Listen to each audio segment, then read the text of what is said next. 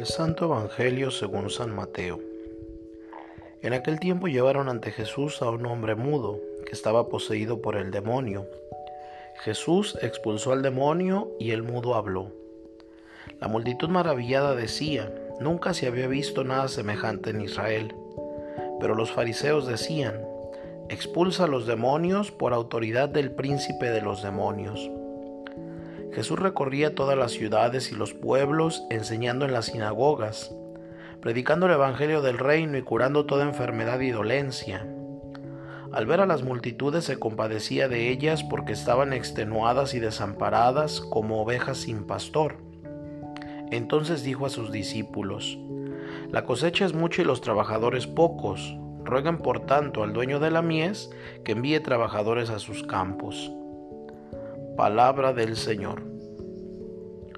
Hoy el Evangelio nos habla de la curación de un endemoniado mudo, que provoca diferentes reacciones entre los fariseos y en la multitud. Mientras que los fariseos, ante la evidencia de un prodigio innegable, lo atribuyen a poderes diabólicos, por el príncipe de los demonios expulsa a los demonios, la multitud se maravilla, jamás se vio cosa igual en Israel. San Juan Crisóstomo, comenzando este pasaje, dice, lo que en verdad molestaba a los fariseos era que consideraran a Jesús como superior a todos, no solo a los que entonces existían, sino a todos los que habían existido anteriormente.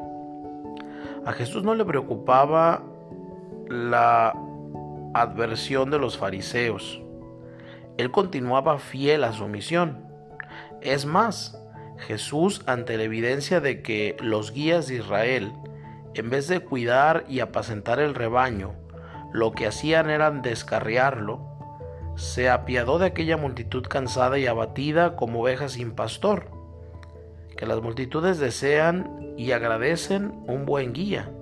Quedó comprobado por las visitas pastorales de San Juan Pablo II a todos los países del mundo cuántas multitudes reunidas a su alrededor, cómo escuchaban su palabra, sobre todo los jóvenes, y eso que el Papa no rebajaba el Evangelio, sino que lo predicaba con toda su exigencia. Todos nosotros, si fuéramos consecuentes con nuestra fe, dice San José María Escribá, al mirar a nuestro alrededor y contemplar el espectáculo de la historia y del mundo, no podríamos menos de sentir que se elevan en nuestro corazón los mismos sentimientos que animaron al de Jesucristo, lo cual nos conduciría a una generosa tarea apostólica. Pero es evidente la desproporción que existe entre las multitudes que esperan la predicación de la buena nueva del reino y la escasez de los obreros. La solución nos las da Jesús al final del Evangelio, rueguen al dueño de la mies que envíe obreros a sus campos.